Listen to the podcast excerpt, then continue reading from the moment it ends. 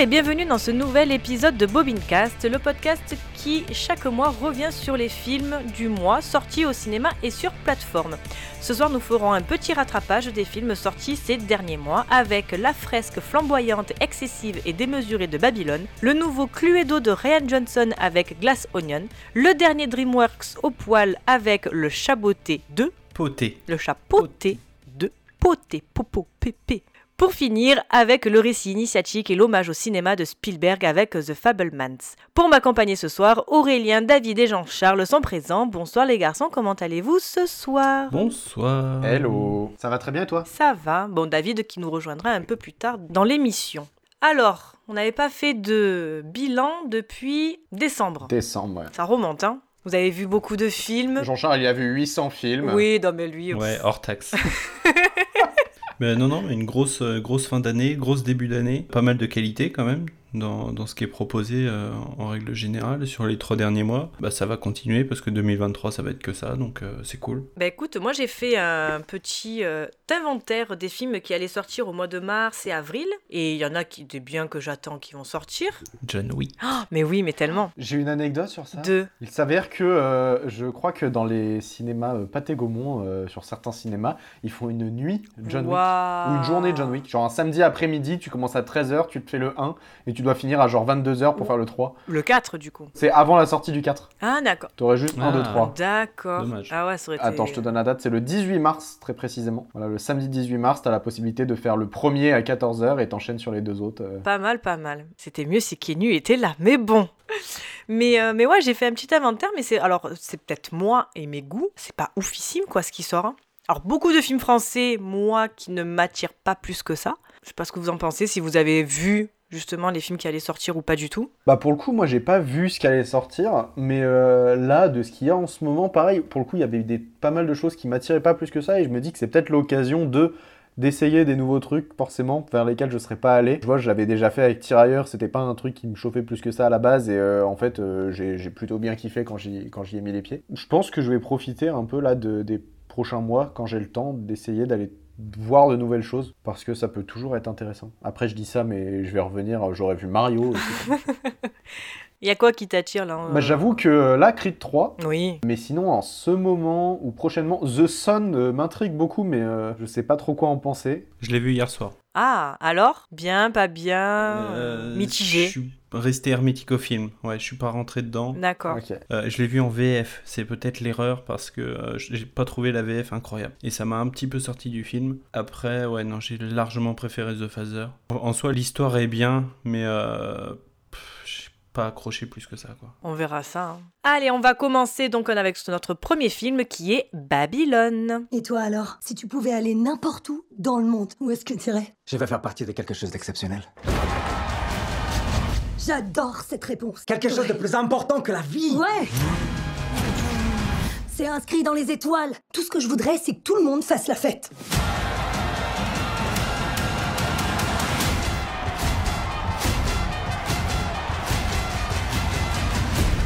Quand je suis arrivé à Los Angeles, il y avait marqué sur toutes les portes interdit aux acteurs et aux chiens. J'ai changé la donne. Êtes-vous prêts pour quelque chose de nouveau? Waouh On doit casser les codes. Coucher nos rêves sur la pellicule pour qu'ils entrent dans l'histoire. Qu'on puisse regarder l'écran et se dire Eureka Je suis dans la merde, Mani. Ce que je fais a de l'importance. Vous vous pensiez indispensable à cette ville Elle se passera de vous. Un poster Putain de merde Réalisé par Damien Chazelle avec Brad Pitt, Margot Robbie, Diego Calva et Toby Maguire pour une durée de 3 heures et 10 minutes. Voilà, au moins on commence le premier film, le plus long, au moins comme ça on s'en débarrasse le plus rapidement possible aussi. Qu'est-ce qu'il était long Alors, comparé à Rencontre avec Joe Black. Puisqu'on est avec. Il a duré 800 ans de plus. J'ai l'impression d'être encore dans la...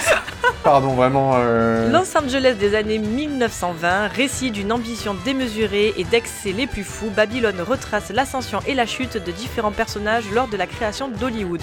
Une ère de décadence et de dépravation sans limite. Allez Jean-Charles, vas-y, depuis le temps que tu nous en parles de ce film, que tu nous teases avec les musiques. Allez, lâche-toi, raconte-nous tout. Eh bien moi, l'histoire remonte euh, déjà au mois de novembre, peut-être fin novembre, où euh, je sais plus comment c'est arrivé sur Instagram. Je vois euh, le teaser d'un premier titre de Babylone justement, et c'était le teaser de Call Me Mani. Et déjà, je me suis dit, Hmm, ça me plaît énormément. Et puis après mi-décembre, je crois, la BO est sortie et je l'ai écouté en boucle. Après ça, j'ai gagné une projection privée pour aller voir le film, donc c'est cool. Moi, j'ai vu le film deux fois. Oh, euh, quel bonheur. Vraiment, j'ai kiffé le film. Waouh. Comme pas possible. Déjà que nous, on a du mal à trouver du temps pour 3 heures. Toi, tu en as trouvé pour, euh, pour deux fois 3 heures. Comment tu fais Mais c'était génial. Moi, j'ai adoré. Vraiment, j'ai pris mon pied devant le film pendant, pendant 6 heures. Et j'ai presque plus kiffé la deuxième fois que la première. J'ai trouvé la scène, la scène d'ouverture euh, magnifique. Cette scène où Margot Robbie danse avec la musique, encore une fois derrière. Je trouve que Justin Horwitz, il a signé l'une des bandes originales les plus marquantes. J'ai jamais autant écouté une musique que ici. Après, c'est peut-être uniquement moi, mais euh, là, il va se battre aux Oscars face à euh, John Williams pour la BO de The Fablemans. Mais dans tous les cas, moi j'ai vraiment kiffé le film, j'ai kiffé la bande originale, j'ai kiffé Margot Robbie. Brad Pitt peut-être un petit peu en, dessous les autres, mais Diego Calva, pareil, une grosse révélation, je trouve. Et non, moi le film, je suis passé par tous les états. Je veux dire, la scène d'ouverture avec l'éléphant qui est dégoûtante, mais qui peut faire rire. Ensuite, avec la scène de justement toute la soirée en fait dans la villa, qui est géniale, tout simplement. Il se passe tellement de trucs. euh, Je me suis amusé sur la- mon deuxième visionnage à regarder. euh, justement ne pas regarder l'élément principal de, de l'écran mais regarder plus ce qu'il y a sur les côtés. Et euh, c'est animé partout il se passe des dizaines de choses à l'écran c'est incroyable. Et puis euh, ensuite à cette scène mais à mourir de rire vraiment où euh, c'est la scène où Margot Robbie le début justement du cinéma où ils ont mis le micro dans la salle et en fait ils refont la même prise huit fois. C'est à mourir de rire. J'ai vu la scène deux fois et je savais la deuxième fois ce qu'allait se passer. J'étais mort de rire. Le film, le film a divisé, euh, il a bidé totalement euh, aux États-Unis. Faut savoir qu'en France, il a excellemment bien marché, comme The Fablemans. Il a dépassé le million de, de spectateurs et ça, c'est cool. Franchement, une très très belle expérience. C'est 3h10, c'est un petit peu long, mais ça vaut le coup. Et toi, Aurélien, qu'est-ce que tu en as pensé de Babylone? Je suis vraiment content qu'on ait, euh, qu'on ait attendu euh, assez longtemps, on va dire un, bon laps de temps, avant d'enregistrer cette émission pour parler de ce film. Parce que euh, en sortant de la salle, déjà j'étais fatigué. Genre vraiment, euh, le truc m'a happé mon énergie. Je suis sorti en me disant waouh, waouh, ok. Alors attends, là j'ai pas le temps, je, je peux pas réfléchir du tout. Mon cerveau n'est pas apte à réfléchir à est-ce que j'ai aimé ou pas ce film. Plus le temps a passé et plus, bah, je suis désolé mais je j'ai- j'aime pas du tout ce film. Ah, Euh, vraiment, je- non, j'adhère pas. En fait, je trouve que le film a beaucoup trop de problèmes Mhm. pour être un bon film. Et quand je dis qu'il a beaucoup trop de problèmes, son problème principal, c'est ce mot-là, c'est le mot trop. C'est-à-dire que le film, en lui-même, il est trop. Il y a trop de tout. Il est trop long, déjà. Il y a trop de trucs partout qui vont dans tous les sens. C'est montagne russe, ça va.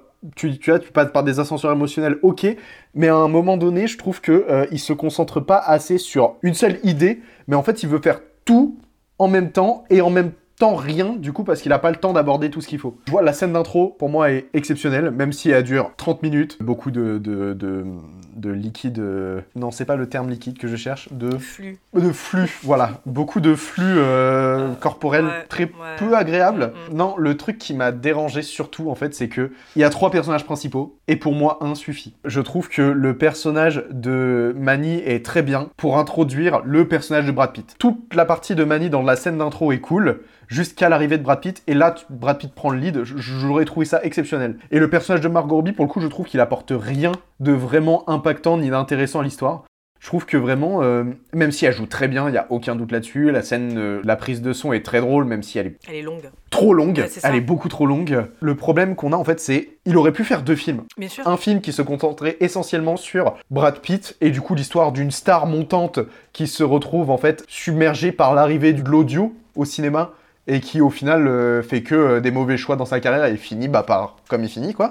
Et honnêtement j'ai trouvé ça exceptionnel. L'arc Brad Pitt dans ce film est incroyable. Ben, en fait, tous les arcs, ils sont bien en fait dans le Oui, film, mais le problème, c'est que c'est, comme tu dis, c'est trop. C'est-à-dire que moi, Brad Pitt, je ne m'y attendais pas. Presque, je me suis dit, il va faire son film, un dernier film où tu le verras peut-être un peu plus vieux et il fera un comeback. Et d'un coup, bam, il fait le film, la fin de sa carrière, et c'est le film au top, tu vois, genre c'est bon, tu peux partir là-dessus. Et alors j'ai adoré par contre moi ce, ce passage avec euh, la journaliste qui me faisait un peu penser à Rita là euh, dans Harry Potter. Rita Skeeters. Voilà. Mais par contre, ce passage-là, j'ai adoré. Moi, c'est franchement, c'est mon passage préféré du film. Et Margot Robbie, c'était, mais alors, tellement sûr, au contraire, qu'elle allait finir comme ça. Elle l'a dit dès le début. Ah oui, de- depuis le début, je me dis, oh là là, toi, t'as le nez dans la farine. Boah, ça va pas finir bien, quoi. Mais vas-y, pardon, continue, je t'ai coupé. euh. Mais en vrai, du coup, du coup, c'est ça. Tu vois, en fait, le film veut faire tellement de choses que je trouve qu'il se concentre sur rien. Brad Pitt aurait suffi à lui-même. Pour le coup, Manny, je le trouve super intéressant. L'acteur est incroyable, mais je trouve que son personnage en lui-même, il est juste là pour être trimballé d'un côté à un autre.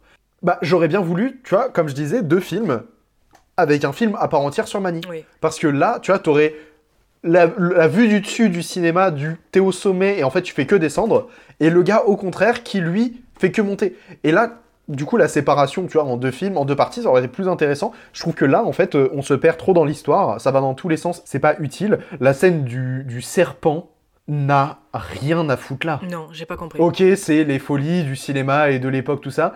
Je trouve que cette scène n'apporte rien, à part te dire que le personnage de Margot Robbie est vraiment taré et qu'elle va finir euh, taré, quoi.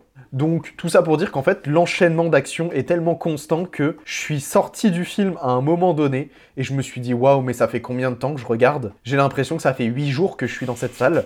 en fait, le fait que je sois dans le film et que ce soit tout le temps à fond fait que je l'ai trouvé super long.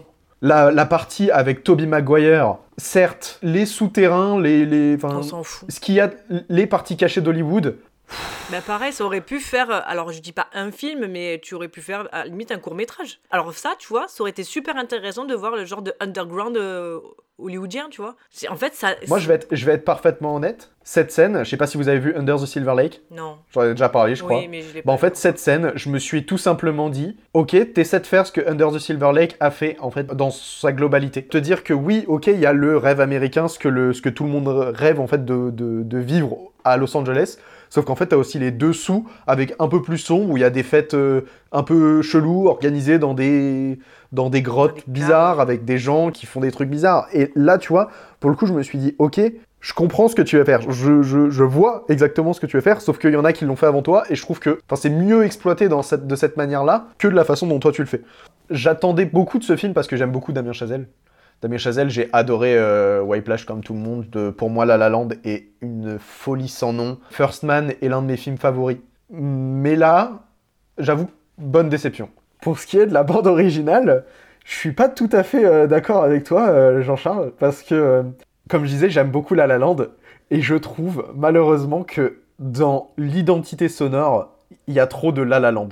En fait, il y a des moments où dans la trompette, dans les, accords de trompette et en fait l'enchaînement, on retrouve des trucs qu'on retrouvait déjà dans La La Land, et en fait, j'arrivais pas à me détacher de ce truc-là de... euh, ça, je, connais. C'est dans un film que j'adore. Je l'ai en vinyle, je l'écoute euh, régulièrement en fait. Et La La Land, je l'ai poncé. C'est pour ça que ça m'a un peu aussi bloqué sur ce côté-là.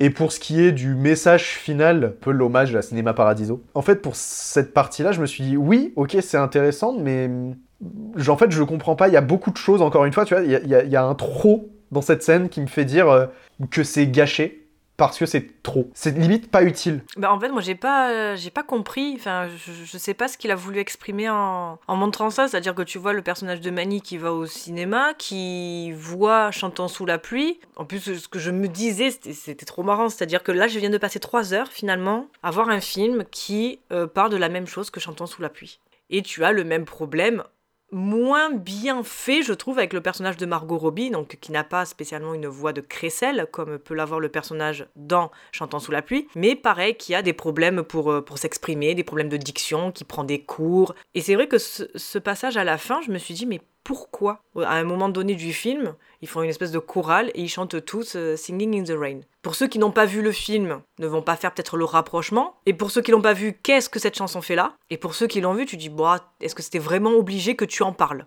Enfin, que tu le montres. Tu le remets en plus encore à la fin?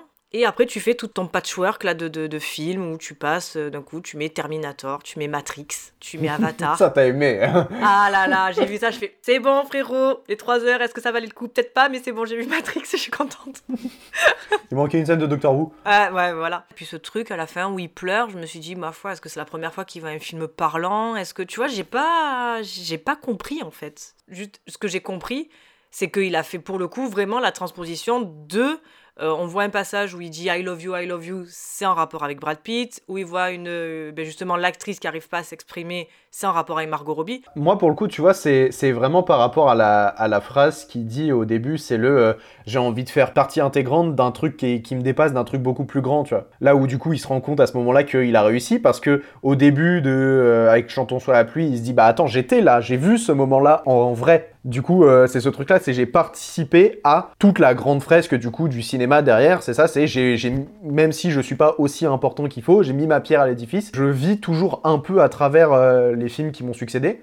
Pour le coup, je trouve que c'était assez intéressant la manière dont c'est fait. Moi, j'ai bien aimé cette scène, mais euh, c'est juste, je te dis, moi, c'est l'enchaînement de tous les films. En fait, Oui, voilà. je me suis dit, je sais pas pourquoi, en fait, la manière dont c'était fait m'a pas Bah, plu. ça. Ouais, la, la, la scène, là, ouais, le- le- les premières euh, 30 minutes, je me suis dit, mais qu'est-ce que c'est ce truc? Je pense que c'est peut-être à cause de cette scène que les Américains ils ont pas aimé. Parce que tu as du pipi, tu as de la drogue, tu as du fouet, slash e tu as de l'éjaculation. Mais moi, j'étais en mode, Ah, il y a tout. Ah tu veux montrer des soirées décadentes, mais est-ce que tu es obligé de montrer ça comme ça? Moi, pour le coup, tu vois, genre vraiment, cette partie-là, c'est vraiment le truc que je me suis dit, ok, ça, ça retranscrit le Hollywood. Ça et le, la scène de Brad Pitt qui rentre chez lui, il est, il est quasiment mort, il revient, il se dessape, il fait son discours, il tombe. L'enchaînement de toute la scène de Brad Pitt, je l'ai trouvé, je me suis dit, ok, ça, c'est Hollywood. Et c'est pour ça qu'en fait, tout le reste autour, après, m'a un peu sorti du délire.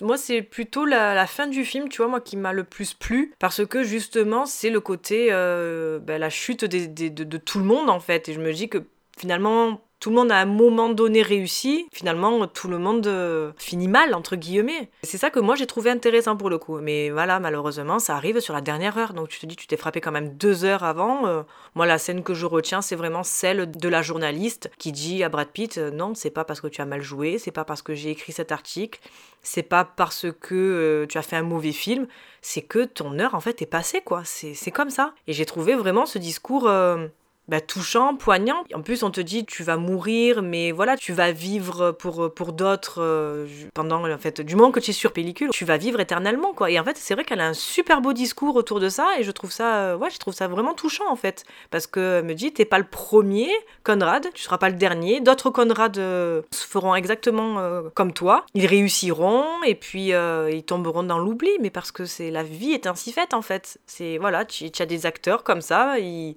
ils restent 10, 20, 30 ans euh, en haut de l'affiche et puis à un moment donné, ben voilà, doucement, ils déclinent parce que l'âge fait que ou parce que ben on n'a plus vraiment envie de les voir sur grand écran parce qu'ils n'intéressent plus le public quoi. Donc euh, vraiment cette scène, elle m'a vraiment euh, vraiment touchée. Mais encore une fois, ça arrive euh, après deux heures quoi. Donc c'est long. Quelque chose à rajouter ou on est bon? En soi, c'était un bon film, mais je pense qu'il y a pas mal de. Ouais, c'est coup-ci, coup-ça, quoi. C'est mitigé. J'aime bien les films qui font débat comme ça. Mais oui, ça, on était obligé d'en parler parce que de toute façon, à l'international, il fait débat. Même nous, quand on en a parlé en off, ça faisait débat. J'aime, j'aime pas, c'est trop bien. Ouais, j'ai détesté.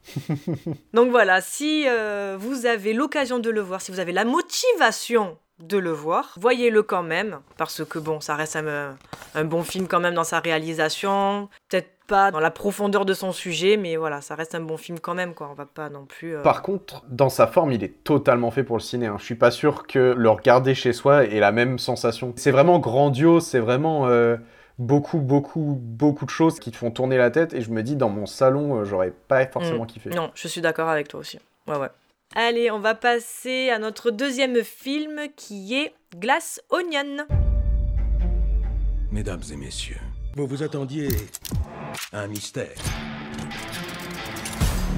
Vous vous attendiez à une énigme. Mais pour une personne sur cette île, ce n'est pas un jeu. Vous allez nous expliquer ce qui se passe, détective. Enfermez-vous à double tour. Ne quittez pas vos chambres. Vous êtes tous en danger. Alors, elle commence quand notre soirée meurtre? Réalisé par Ryan Johnson avec Daniel Craig, Janelle Monáe, Edward Norton, Kate Hudson et Dave Bautista pour une durée de 2h40. Direction la Grèce pour le célèbre détective Benoît Blanc qui doit élucider un mystère entourant un milliardaire de la technologie et son groupe d'amis haut en couleur. Allez, Aurélien, je te laisse commencer. Qu'as-tu pensé de Glass Onion? Eh ben, j'ai beaucoup aimé Glass Onion. J'ai trouvé ça très très intéressant. J'avais déjà beaucoup aimé de base euh, à couteau tiré.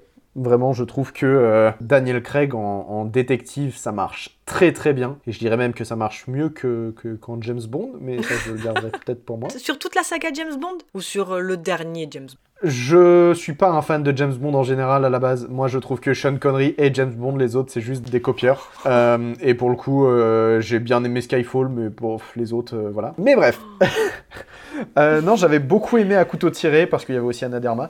Allez. Et que c'était vraiment, on ressentait cette envie de vouloir faire un film euh, qui retranscrivait un peu l'idée qu'avait euh, Agatha Christie du mystère et de, de l'enquête. Et j'avais trouvé ça vraiment sympa. En faisant du personnage principal un personnage un peu secondaire, parce que c'est vrai que dans le premier à couteau tiré, euh, Daniel Craig, il est totalement euh, à part, même si euh, au final, il apporte les éléments qu'il faut. Dans celui-là, j'avoue que je m'attendais à rien de spécial. Je me suis dit, oh, c'est Ryan Johnson, j'ai eu confiance pour Star Wars 8 et on n'en parlera pas, même si j'aime beaucoup Star Wars 8. Et honnêtement, la scène d'intro où on voit l'un des plus grands détectives se faire défoncer sur Among Us est pour moi la scène la plus drôle que j'ai vue sur un film Netflix.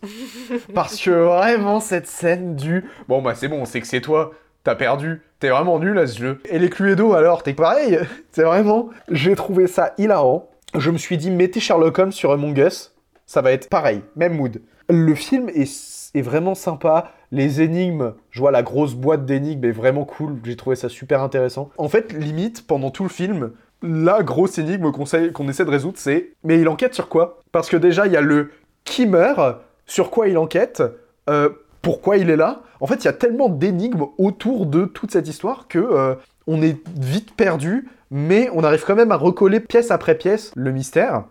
Et j'ai trouvé ça vraiment super intéressant. Je trouve que les acteurs à l'intérieur sont incroyables. Edward Norton en Elon Musk euh, Be Like, euh, je le trouve euh, over the top. Bautista, pour le coup, mais continue, fait des, fait des films comme ça en fait. Genre vraiment, je me souviens de lui dans la scène d'intro de Blade Runner 2049. Il était incroyable. Dans ce film-là, je me suis dit, bah écoute, en fait, tu joues super bien. Je veux plus de Bautista et moins de Dwayne Johnson. Ah d'accord. Ouais. Tu es plus, Je- tu es plus team, euh, Ah, mais tous les team jours. Bautista que The Rock. Ah, je, je le supporte plus, The Rock. Ah d'accord. C'est bon, euh, les trucs, euh, l'humour un peu. voilà, t'étais bien sympa dans, dans deux, trois films avec Kevin Hart. c'est bon. Bien, on passe à autre chose. Alors que Batista, en fait, vraiment, il, certes, tu vois, avec Marvel, il a toujours ce côté un peu humour et tout ça. Enfin, il a vraiment une carrière ciné qui est hyper intéressante, je trouve. Mais il a joué dans Dune aussi. hein. Il a joué dans Dune. Dans Dune, il était ouf. dans Dune, il était ouf. On le voit pas beaucoup, mais il était ouf. Sinon, euh, les autres acteurs, pareil, je trouve qu'ils ont tous en fait leur. euh, c'est ça qui est intéressant, c'est qu'ils ont tous leurs petites caractéristiques qui les rend bien particuliers et surtout bien identifiables. En fait, tout le, le, le, tr- le- le truc qui se met en place autour de le Covid, la Joconde qui est prêtée par l'État français parce que ah bah c'est le Covid, on n'a pas d'argent, enfin il faut qu'on fasse de l'argent. J'ai Donc pas compris ça moi. bah en gros c'est J'en parlerai plus tard, mais euh, non, j'ai pas compris dans le sens pourquoi, pour... Ah, Mais oui, mais pourquoi? Parce que c'est cool. Pourquoi pas? C'est parce que Ouais, en fait. moi je me suis pas. surtout dit parce que c'est censé être un riche milliardaire et qu'il faut prouver que en tant que riche milliardaire il peut tout faire. Et donc pourquoi pas lui donner le tableau que personne ne peut avoir. La Joconde. On va dire voilà tiens prends-le. Il en cause la destruction quasiment. Mais spoiler. Mais franchement ouais euh, très très bon moment très bon film. J'aurais préféré le voir au ciné encore une fois. Et j'ai hâte parce que je crois qu'il y a une suite qui est en préparation et j'ai très hâte.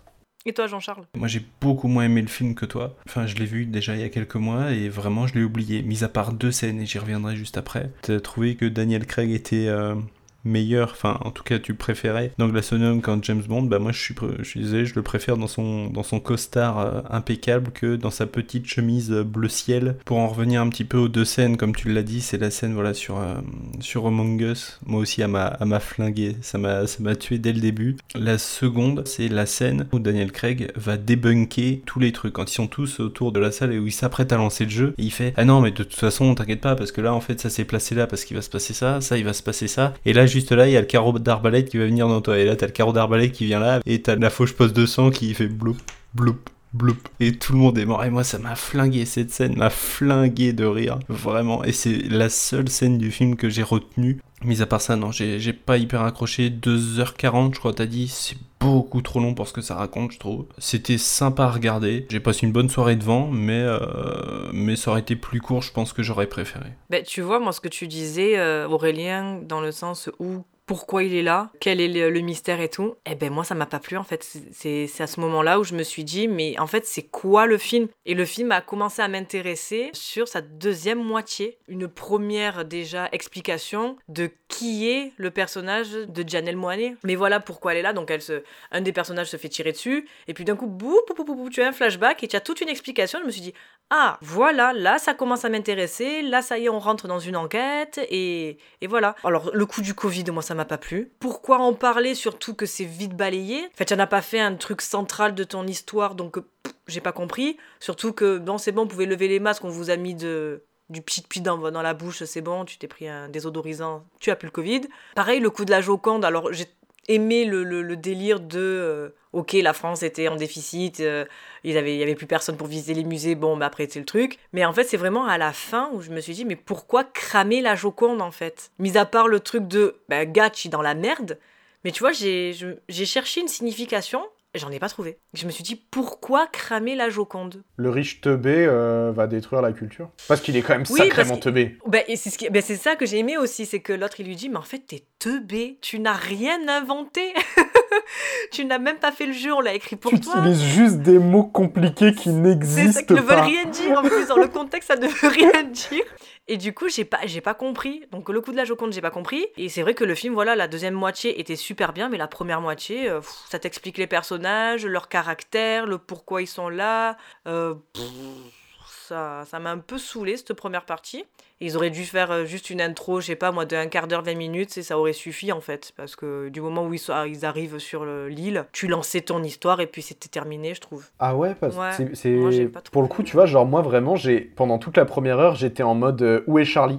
En fait, vu que je savais que c'était en mode vas-y, euh, c'est une enquête et je veux trouver l'assassin avant lui. Mm. Pendant toute la première partie du film, je scrutais tous les détails des, des scènes en mode je veux trouver des éléments qui me permettent. Ouais, mais le problème c'est qu'on n'avait pas de meurtre. Oui, mais justement, je voulais essayer d'identifier en fait le mort avant. Ah, tu veux, je voulais vraiment résoudre toutes les enquêtes avant le truc. Après, oui, du coup, je comprends quand même que c'était super long au début, euh, la mise en place et tout ça, et qu'il y ait beaucoup de mystères. On comprend pas tout. Mais ouais, euh, pour le coup, moi, j'étais vraiment en mode. euh, Là, elle a dit un truc intéressant. Par contre, est-ce y, a eu- il y avait des dans le film. Dans, dans, dans sa salle là avec plein d'objets, est-ce qu'il y avait des refs? Moi j'en ai vu une, mais est-ce que c'est vraiment ça? Je suis pas sûre. Hmm, moi, j'en ai pas vu. Tu vois le tableau d'Edward Norton, tu sais, peint, et moi ça m'a fait beaucoup fait penser à un, fan art entre guillemets de Fight Club. Ah, c'est possible. Ah, c'est possible. Enfin, je suis pas sûre que Ryan Johnson soit euh, Mister Ref. Avec, en fait, avec le nombre d'objets qu'il y avait, je me suis dit peut-être peut-être qu'il en a. Non, c'est possible, honnêtement, j'ai pas cherché des refs à ce moment-là. Bah, en fait, il y en a une qui m'a un peu sauté aux yeux, donc je me suis dit tiens. Là, pour le coup, moi, je crois qu'il y avait. euh, Moi, à ce moment-là, ce truc-là, je me suis dit, mais. Mais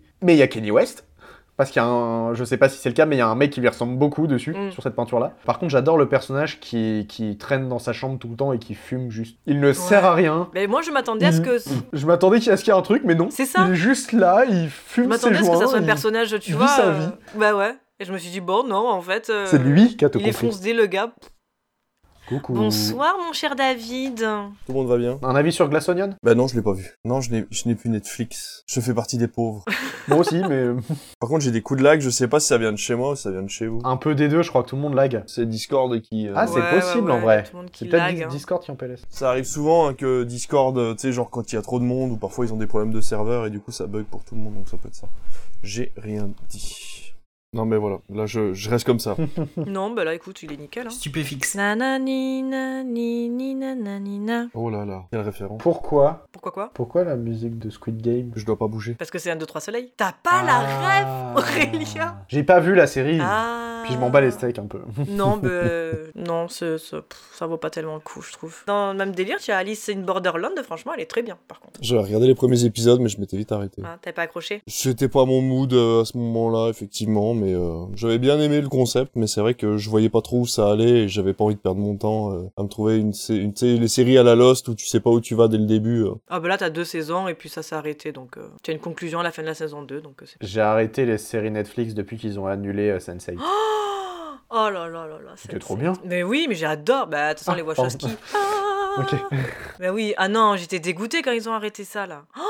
Oh là là, c'est bon, je vais pleurer. Bon, parlons de quelque chose d'un peu plus joyeux. Notre prochain film, qui est Le chat beauté 2. On me connaît sous bien des noms.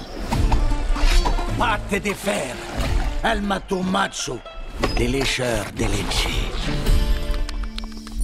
Je suis le chat, poté. Vous êtes toujours là D'accord, d'accord. Une petite dernière. Celle-là s'appelle La légende meurt jamais. Mauvaise nouvelle. Tu es mort. Docteur, t'inquiète Je suis le chapoté J'ai neuf vies. Bon, et tu es mort combien de fois déjà? Ah, euh, les mathématiques est fâché. Oh la señorita, je vous offre un gazpacho. Il y a des fruits de mer là-dedans. Un chat retombe toujours sur ses pattes. Regardez Regardez Ah Regardez Et là, tout à l'heure, il y a eu les géants. Alors, ça fait combien tout ça? Euh, Quatre Ça nous met à 8, poté. Que veux-tu faire de ta dernière vie? Quand tu n'as qu'une vie à vivre, c'est ce qui la rend unique. Réalisé par Joel Crawford, à qui l'on doit Kung Fu Panda 2, avec les voix d'Antonio Banderas, Salma Hayek, Florence Pugh et Olivia Colman, pour une durée de 1h40. Inconscient et téméraire, le chat poté ne donne guère d'importance à ses neuf vies. Mais lorsqu'il apprend qu'il ne lui reste plus qu'une seule à vivre, il se lancera dans la quête désespérée d'une carte magique lui permettant de récupérer ses vies perdues. Sa quête est d'autant plus motivée qu'un loup sanguinaire et chasseur de primes ne souhaite qu'une seule chose, le retrouver à tout prix, mort ou vif. Allez David, tu viens de nous rejoindre, je te laisse commencer. Allez, c'est moi qui commence du coup, ça marche. Le chapeauté 2, c'est cool. Fin. Merci. Et voilà, merci, allez, salut. Bonne soirée. Toujours ravi d'intervenir avec vous. Bien wesh. C'était court et efficace. Je paraphrase du coup. Pourquoi c'était cool? Ouvrez les guillemets. Pourquoi c'était cool? Déjà l'animation, depuis euh, les Bad Guys en fait, euh, DreamWorks a décidé de faire euh, de l'animation un petit peu différente en se disant qu'il fallait qu'ils se décalent en fait de ce que faisait Pixar et, et tous les gros studios. Et ils ont réussi en fait, les Bad Guys avaient justement ce coup de crayon un peu cel shading, cette espèce de petit gras autour des personnages qui était hyper intéressant. Et en plus de ça, le scénario était plutôt cool aussi, puisqu'on s'intéressait vraiment à des, euh, à des méchants, quoi. Euh, C'était vraiment des gars qui étaient euh, à la base sans foi ni loi et qui deviennent gentils par la suite. Mais je trouvais que le scénario était vraiment cool. Et là, le chapeauté, donc c'est le même concept, c'est-à-dire qu'on reprend vraiment une animation qui est hyper léchée, qui va pas forcément aller chercher dans les euh, 30 ou 60 FPS, mais qui va faire un, une espèce de coup de crayon à l'ancienne mélangé avec de la 3D. Et c'est vraiment, vraiment cool. Donc euh, là, la scène d'introduction est reprise et reprise et reprise sur Internet où vous voyez qui va combattre le géant. Euh, J'ai beaucoup aimé le scénario parce que c'est vrai que euh, dire à des gamins, bah voilà, tu vas regarder un dessin animé où le héros va être confronté à sa propre mort, c'est quand même quelque chose qu'on n'a jamais vu. Pour le coup, j'ai été vraiment surpris de me dire waouh, ils prennent vraiment pas le petit spectateur par la main. Ils lui disent ben voilà, tu vois là, t'as une représentation de la mort, t'as une inquiétude de la mort, t'as une prise de conscience de la mort. En fait, le gamin se dit à la fin du dessin animé, mon héros a failli mourir en fait. Cette prise de conscience là qui est vraiment cool. Moi, mes mes, mes deux enfants l'ont vu, ma petite de 5 ans et mon petit de 9 ans, et ils arrêtent pas de me parler du loup. Ça les a euh, pas traumatisés, mais maintenant ça fait partie d'une figure en fait dans leur euh, dans leur tête. La mort, c'est un loup, mais euh, qui est méchant, mais qui est juste. À la fin, quand il ne craint plus la mort, en fait, le, le loup lui dit bah écoute, on se reverra le jour où ton heure arrivera. Mais le but c'était vraiment que voilà, vu qu'il craignait la mort, il devait y faire face en fait jusqu'à l'accepter. Et c'est pareil, le, le méchant, la Big Jack, le mec tue littéralement ses acolytes. C'est complètement fou de se dire que un méchant de dessin animé en fait a une centaine d'acolytes et à la fin il en a plus qu'un parce qu'ils sont tous morts dans des dans des dans d'atroces souffrances en fait. Donc euh, voilà, j'ai trouvé ça vraiment chouette. J'ai adoré la scène finale où euh, il leur dit bon bah maintenant qu'est-ce qu'on fait? Et tu vois où ils disent bah on va juste voir des vieux amis et tu vois vraiment le fort fort lointain euh, sur la colline au loin et j'ai trouvé ça vraiment magique parce que c'est pareil en fait le fait de réintégrer c'est fou de se dire qu'ils ont réussi à réintégrer un personnage principal via un spin-off en t'annonçant via ce spin-off là que bah ils vont peut-être refaire un film principal Shrek quoi. J'ai trouvé que c'était bourré bourré de bonnes idées, c'est bourré de références. T'as dû te régaler toi Aurel parce qu'en fait tout ce qu'il met dans son sac là, à un moment Big Jack quand il prend tout son atelier là et qu'il met tout tout tout tout dans son sac, il n'y a que des références, il y a aucun objet qui n'a qui n'appartient pas en fait à un mythe ou à une légende ou euh, ou ne serait-ce qu'à un conte en fait qu'on aurait connu quand on est gamin. Et j'ai trouvé ça absolument extraordinaire. Donc euh, voilà, le chapeauté, ça se regarde sans fin. Dès qu'il est sorti, dès qu'il sort en Blu-ray, je pense que je l'achète. Dès que vous le voyez sur une plateforme, matez-le, achetez-le en Blu-ray, allez le voir au cinéma s'il ressort pendant le printemps du cinéma. Jean-Charles? Fermez la parenthèse. Bah, t'as déjà bien balayé le sujet, euh, je vais pas te paraphraser, ouais, c'est vachement bien, c'est vachement beau, les animations sont folles, les musiques aussi sont incroyables. Moi j'ai failli lâcher ma petite larme justement à la scène finale où, euh, il dit voilà on va retrouver des, des anciens copains. Et t'as la musique de DreamWorks. Oh là là là là. C'est euh, Fairy Tail je crois. C'est merveilleux. Ce musical est, merveilleux il est incroyable vraiment. Bah, le film est, génial tout simplement. Il y a de l'action il y a de l'humour euh, comme tu l'as dit ça prend pas par la main voilà ça vient parler de la mort. On a des, un méchant charismatique. Dans un film d'animation c'était pas arrivé depuis très longtemps. Et ouais l'animation euh, j'avais entendu une interview où euh, DreamWorks avait dit qu'en fait ils voulaient faire ce genre d'animation depuis Dragon's 3 en fait Dragon's 3 qui est sorti en 2019 à la base il devait être fait en, cette animation là mais euh, pour des raisons je sais plus si c'est budgétaire ou tout simplement ils avaient pas la technologie ou bref ils ont abandonné le projet et on connaît le Dragon's 3 qu'on connaît aujourd'hui. Et donc là ils ont commencé voilà via les Bad Guys et le chapeauté 2, ce nouveau style d'animation, et ça réussit franchement bien parce que c'est très très joli à l'écran, ça marche super bien, et puis euh, bah, comme tu l'as dit, ça a cartonné en France, peut-être pas assez, mais ça fait quand même euh, quasiment 3 millions d'en- d'entrées en France, et pour un film d'animation aujourd'hui, c'est quand même vachement bien. Bah, faudra juste comparer avec Mario, quoi.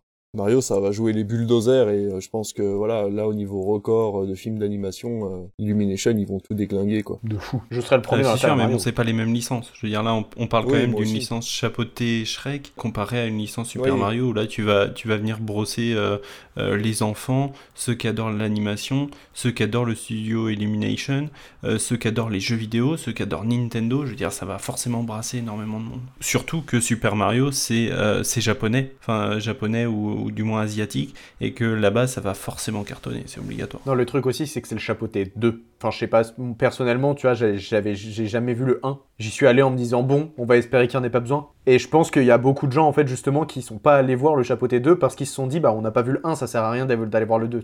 Mais c'est pour ça que euh, si euh, vous regardez bien, et on en a déjà parlé, euh, il y a beaucoup de films où ils mettent pas deux, ils mettent pas trois, ils mettent euh, machin, deux points. Genre Avatar, ça s'appelle pas Avatar 2, ça s'appelle Avatar la voix de euh, l'eau. comme Top Gun aussi, hein. c'est Top Gun Maverick. C'est ça, les gens se sentent pas obligés de regarder le premier. Ils savent que c'est une suite, enfin ils savent que c'est un séqu- une séquelle en fait, mais ils se disent pas, ben euh, c'est une suite directe au premier quoi. Ouais, mais du coup, tu vois, genre, le problème de cette technique-là, c'est que, dans le même exemple, l'univers Marvel, ils mettent pas de chiffres. Sauf qu'en fait, pour le voir, t'es obligé d'avoir vu énormément de choses avant, et donc là, c'est contre-intuitif. Ouais. Alors attention parce que je crois que le chapeauté en plus, je sais pas si c'est un truc français qui l'a appelé chapeauté 2 ou si c'est euh, une espèce de de- de- d'alimentation générale en fait en France. Mais en fait dans en anglais ça c'est euh, Puss in Boots deux points euh, The Last Quest. Donc en fait il y a pas de 2. Alors je sais pas si c'est en France où ils ont intégré le chapeauté 2 deux points, mais euh, en tout cas aux États-Unis il y a pas le 2. Enfin peu importe en tout cas voilà pour tout ça pour dire. Mais du coup, Aurélien, tu en as pensé quoi, toi, du film? Moi, j'ai adoré ce film. Ce film est incroyable. Alors, dans l'ordre, la scène d'introduction qui tourne partout sur, euh, sur les réseaux, euh, elle est mieux animée que certains épisodes de l'Attaque des Titans. Et sachez que l'atta- l'Attaque des Titans est extrêmement bien animée. C'est vrai, c'est vrai. Vraiment, il y a des scènes, quand il court sur les toits, tu te dis, mais... Je sais pas si vous aurez la ref, mais c'est Levi. Levi Ackerman fait ça dans Mm, certains mm, épisodes. mm, mm. Je suis sûr que c'est une référence à l'attaque Ah. des Titans. Ouais. Ça se voit, je veux dire. un Si c'est pas le cas, j'espère qu'il y a un animateur chez DreamWorks qui s'est dit tiens, je vais me faire kiffer et ça va passer crème. Donc ça déjà, c'est incroyable. Il y a toujours ce petit côté humoristique qui est pas trop forcé. Tu vois, je vois l'épée dans l'ongle. Oh là là, j'aime. Ah, J'ai eu mal. j'ai eu, les- j'ai eu des frissons. Les chars d'espagnol. C'est ça. Les chars d'espagnol. J'ai ça. souffert. T'as vraiment cette, cette douleur. Pire qu'une droite, hein. C'est insupportable. La larme licorne aussi qui m'a fait rire. Oui. Le sifflement Ah, du grand méchant loup Génial. est pour moi le son le plus angoissant de que j'ai entendu dans un film d'animation. Tellement, mais Je suis allé voir avec ma copine, on est sorti de la salle. Je me suis dit, là tout de suite, tu siffles ça dans la rue, je m'arrête et je ne bouge plus, je fais une crise d'angoisse instantanément. et je trouve que c'est extrêmement incroyable la manière dont ils l'ont tourné dans le, dans le film. T'imagines quelqu'un le met en sonnerie de téléphone Vous avez un SMS Rien à voir, je suis allé voir Halloween euh, le, le 2018 en 2018. Avant d'y aller, en rentrant de cours, avant d'aller au ciné, le mec qui marchait devant moi avait la musique d'Halloween qui a sonné sur son téléphone. J'ai fait Attends Waouh Là, je me dis, aujourd'hui, il m'arrive la même chose. Je panique, je tombe au sol et je me mets en PL. Mais pas pour la musique d'Halloween, pour le, le sifflement du, du loup. Mais du coup, ouais, euh, le grand méchant loup, je trouve que c'est une figure iconique en fait de, de- des contes. Et du coup, je trouve ça super intéressant qu'ils aient pris ce personnage-là pour jouer la mort, en fait. En termes de référence, euh, bah, pff, de, de base, la saga Shrek me comble de joie en termes de référence. Le bureau de l'autre, là, dont je me souviens plus du nom, euh, Jean... Big Jack. Big Jack, j'adore, je veux tout, donnez-moi tout, merci. Et ce que j'ai particulièrement apprécié, c'est le comportement du chapeauté. Donc déjà, c'est le côté, bon, vas-y, c'est l'heure de prendre ma retraite, même si je suis pas content, je prends ma retraite. Et surtout, le petit chien qui est avec, la pour la première fois, on voit un héros qui n'a pas, qui n'est pas tout le temps confiant et qui fait une crise d'angoisse. C'est rare. Genre vraiment, j'ai, je crois que j'ai jamais vu ça. Genre vraiment le truc du, il fait une crise d'angoisse, il se planque, il respire vite, et il y a vraiment tous les symptômes pour avoir fait une crise d'angoisse, je peux le dire. Je me suis senti mal pour lui et à voir le chien qui est juste perdu. Bon bah je vais faire mon taf. En fait, je suis là pour euh, te calmer, je vais te calmer. Et ça, j'ai trouvé ça. En fait, c'est la première fois qu'on le voit sous une forme aussi réelle. C'est-à-dire que bah, d'habitude, les crises d'angoisse, il se planque sous un bureau, euh, puis t'as un monstre qui est pas loin, et tu vois, il a peur deux minutes. Mm. Là, vraiment, enfin, t'as une tension pour, pour, pour lui, j'ai vraiment souffert pour lui. Et euh, c'est pareil, euh, moi j'ai eu des crises d'angoisse euh, j'en ai eu j'ai eu ma première assez récemment. Et c'est vrai que c'est des moments où t'es comme ça où tu ne peux rien faire si tu n'as pas quelqu'un pour te Mm. calmer. Et enfin c'est vraiment très très bien fait. Ouais, mais franchement, c'était impressionnant. euh, Sur le coup, tu sais, euh, j'ai ce truc de waouh. Là, je me sens compris par le dessin animé. C'est un truc que j'avais pas ressenti depuis genre très longtemps. Tu sais, quand t'es t'es petit, potentiellement, tu regardes des dessins animés, tu vois des trucs qui te font t'identifier en fait au personnage. Là, je me suis identifié au, au chapeauté et j'ai trouvé ça super bien fait. Les neuf vies du chat. Tu sais, je peux le faire, regardez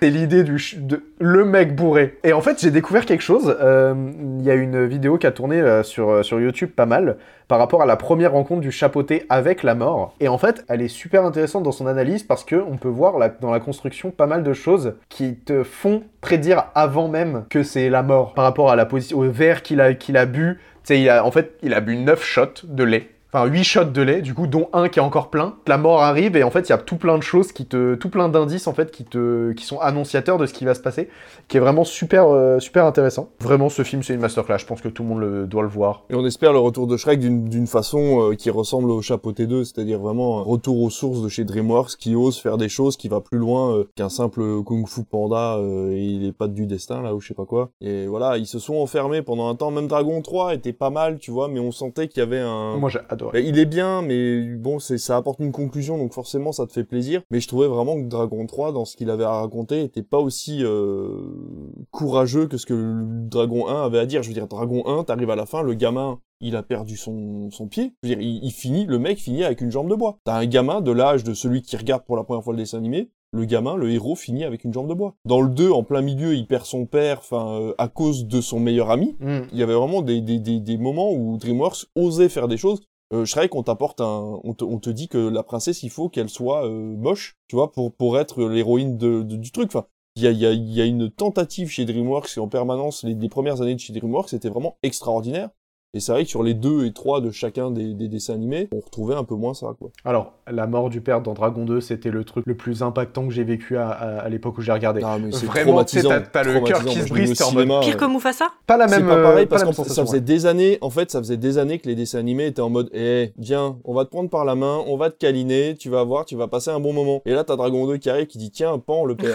Oh, putain. T'as ce- cette sensation de Bambi. T'es en mode. Non Ouais, c'est ça. Non, Et fait- puis ça faites pas ça, non euh, le, le, dessin animé te rassure en fait pendant tout le truc en te disant ne t'inquiète pas, c'est des Vikings, tout va bien se passer. Et là, boum. Et en plus, le pire dans tout ça, c'est que c'est Croque-Mou Ouais. qui le fait en fait. Et vraiment, il y a, il y a cet aspect. Euh, Comment dire T'as un état de choc à ce moment-là quand t'es gamin, que tu regardes ça pour la première fois, même en tant qu'adulte. Hein. Mm. Tu regardes ça pour la première fois, c'était euh, c'était vraiment hyper courageux de leur part. Quoi. Pour, pour revenir à ce que tu disais tout à l'heure, euh, Jean-Charles, euh, s'ils avaient fait Dragon 3 euh, avec cette animation-là, je pense que ça aurait été exceptionnel. Ouais. Genre les, les, les scènes de voltige en dragon avec ce genre d'animation, c'est ça aurait été magnifique. La colorimétrie, tout simplement. La colorimétrie du chapeau T2 qui est extraordinaire. Les couchers de soleil sont absolument dingues. J'imagine même pas d'autres dragons au-dessus des nuages, un coucher de soleil en, en, en pastel comme ça, ça aurait été absolument fou, quoi. Toute la, la scène de, tu sais, du moment où ils arrivent dans la forêt là, où il y a l'étoile, et du coup que la forêt elle change tout le temps. J'ai trouvé ça incroyable, tu sais, entre le, le- la rivière de lave, C'est l'idée puis exceptionnelle. le champ de fleurs. Tu sais, mais, mais non seulement l'idée est ouf, mais, en mais même la réalisation de ce truc-là et la couleur du coup de ce truc-là, c'est c'est- c'est juste euh, incroyable. Ça m'a laissé sur le cul. J'ai beaucoup aimé moi l'idée justement qu'en fonction de qui a, a la carte en fait ton, ton chemin en fait est différent. J'ai beaucoup aimé. Et t'as l'autre là, le, comment il s'appelle? Pe- Pe- Per- Perito, Perito, le petit chien. Et lui il arrive là. Mais non, il faut prendre le temps, il faut sentir les fleurs. Mmh, Comme ça, tu fais bah ouais, il a raison lui. Good vibes c'est tout. Ah, Il peut t'arriver que des bonnes choses. En pensant positif, tu attires le positif. Ah, mais en plus, même son histoire à lui, elle est atroce. Mais oui. Tu dis, ils m'ont jeté dans un sac, ils m'ont jeté dans la rivière. Mais non, j'ai réussi à sortir et tout. Mais non. C'est le moment le plus triste que j'ai jamais vu. Genre vraiment, j'étais en mode. Mais lui il est toujours, toujours, mais non, mais ça va. Ça. Et en même temps, il Un dit ça avec quoi. une voix tellement, tellement enjouée que t'es presque à Mais oui. rigoler, quoi. Par contre, t'as dit que Florence Pugh faisait une des voix, elle fait quelle voix? Alors, elle fait la voix de. Ah bah elle doit faire boucle Euh, d'or. Boucle d'or, ouais. Oui, voilà, c'est Pardon. ça, Boucle d'Or. Ouais. Bah, j'ai bien aimé, moi, justement, de voir Boucle d'Or en antagoniste, qui après euh, ne le devient plus, mais je me suis dit, ah tiens, c'est sympa. Bah, en fait, de toute façon, euh, tout, tout le, Sh- le Shrek Universe est là pour justement prendre les gentils, en faire des méchants, et, Ouais, vice versa, mais. euh, c'est- Ah non, c'est. Pixar, ça. De quoi c'est Pixar Vice versa, t'as dit. C'est pas DreamWorks. c'est- Ah Ah putain, mais les, les blagues, les blagues en tsum tsum de Jean-Charles, elles me font triper à chaque fois. Parce qu'il te, il te sort ça vraiment, il se met à 2 mètres du micro, il te sort la vanne, et elle arrive en glissant comme ça, tu sais. Comme, comme un surf sur une vague. Fut T'as un Tu petit vois. moment de latence où on est tous en mode attends quoi Qu'est-ce qu'il a dit Ah C'est génial. Putain. T'as dit ce que tu as de le film, euh, Jean-Charles, ou? Oui, oui, oui, il a dit. Mais t'es parti, Ah, c'est à voilà. ce moment-là, je crois que t'es parti euh, faire tes trucs. Chercher du coca. Nous on tourne à l'eau ici. Ouais, pardon. Ouais, à l'aéroport. Ah ouais non moi j'ai pas d'erreur. Vidéo non sponsorisée. Je trouve que ça a pas de goût, autant boire de l'eau. Ah bah si, putain, moi j'adore. C'est quoi? Bah j'aime l'eau. Faut en profiter, dans 20-30 ans il y en aura plus. Le Air-Up Ouais, c'est ça. En fait, je t'explique. Le Air-Up, en fait, c'est une gourde avec une petite capsule, en fait, qui ressemble à ça, tu vois, avec des goûts différents, genre coca, euh, pêche, machin. Ouais. Et en fait, c'est euh, ce qu'ils appellent rétro-olfactif. C'est en, en fait, le goût va aller dans ton nez et ça va te faire croire que c'est ce que t'es en train de boire. Mais tu bois que de l'eau. Mais tu bois que de l'eau. Mais t'as le goût, par exemple, là, c'est goût pêche et t'as le goût de la pêche. Mais euh, c'est pas un goût pêche genre iced tea, tu vois, c'est un goût pêche genre euh, un thé sans sucre, tu vois. D'accord. Ouais c'est léger, c'est comme, euh, comme si t'avais mis trois gouttes de grenadine dans ton, dans ton verre d'eau tu vois. Hmm. Ouais, voilà, c'est ça, ouais. Et en fait, euh, du coup, la, la dernière fois, j'étais malade et j'avais le nez bouché et du coup, ça marchait pas. Mais ouais pour du coup, c'est- je buvais de, je buvais de l'eau. Allez, on va finir avec notre dernier film qui est The Fablemans. Les films sont des rêves. Que l'on n'oublie jamais. Dans cette famille, c'est les scientifiques contre les artistes. Samy est dans mon équipe, il tient de moi. On va faire quoi comme film?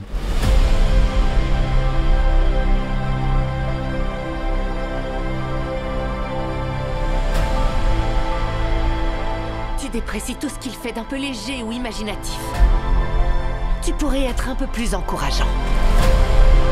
Elle aurait dû devenir une grande pianiste professionnelle. Ce qu'elle a dans le cœur, tu l'as aussi. Il ne suffit pas d'aimer quelque chose, il faut aussi en prendre soin. C'est plus important que ton hobby. Arrête d'appeler ça un hobby. La famille, l'art. Ah, ça va te déchirer en deux. Si tu arrêtes de faire des films, ta mère sera inconsolable. Je suis perdu, je sais plus quoi faire. Fais ce que ton cœur t'ordonne.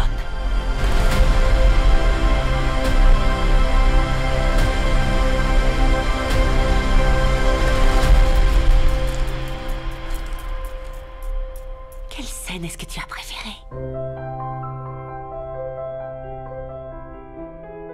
Réalisé par Steven Spielberg avec Michelle Williams, Paul Dano, Seth Rogen et le rookie Gabriel Labelle pour une durée de 2h30 minutes.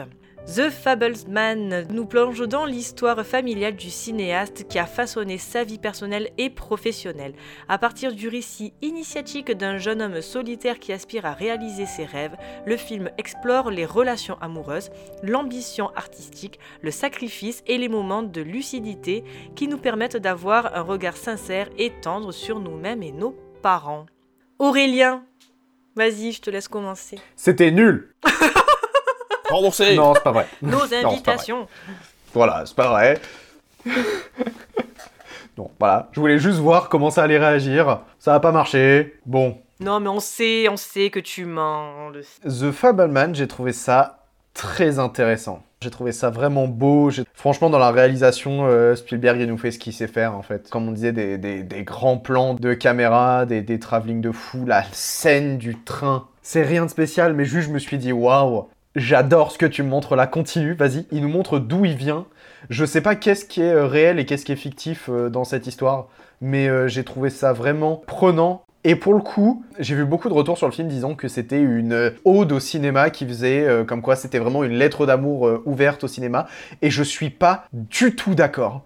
Je trouve que dans ce film, il t'explique comment est-ce que le cinéma a à la fois gâché sa vie et en même temps comment sa passion a été à la fois ultra toxique pour lui et comment est-ce que ça l'a aidé au- aussi. En fait, t'as vraiment le côté, euh, la dualité entre vraiment il rêve de cinéma, il adore, il regarde, il fait du cinéma, il trouve plein d'idées, et en même temps t'as ce truc de bah sur sa vie personnelle ça a un impact horrible, le côté artistique de sa personne. La scène qui m'a le plus choqué en fait dans ce film c'est la, séparation de ses parents. La scène est dramatique, ses parents c'est une rupture dans sa famille qui se passe, et à ce moment-là tout ce que lui voit c'est comment est-ce qu'il pourrait filmer la scène. Et vraiment ce truc là m'a fait me dire mais dans quel état mental tu te trouves en fait pour te retrouver à penser ça dans un moment aussi désastreux? J'ai trouvé ça tellement choquant et tellement important. Je me suis dit, c'est sûr pour lui, en tant que personne, pour Spielberg, c'était important cette scène-là. Je pense qu'à ce moment-là, il a dû se rendre compte de quelque chose.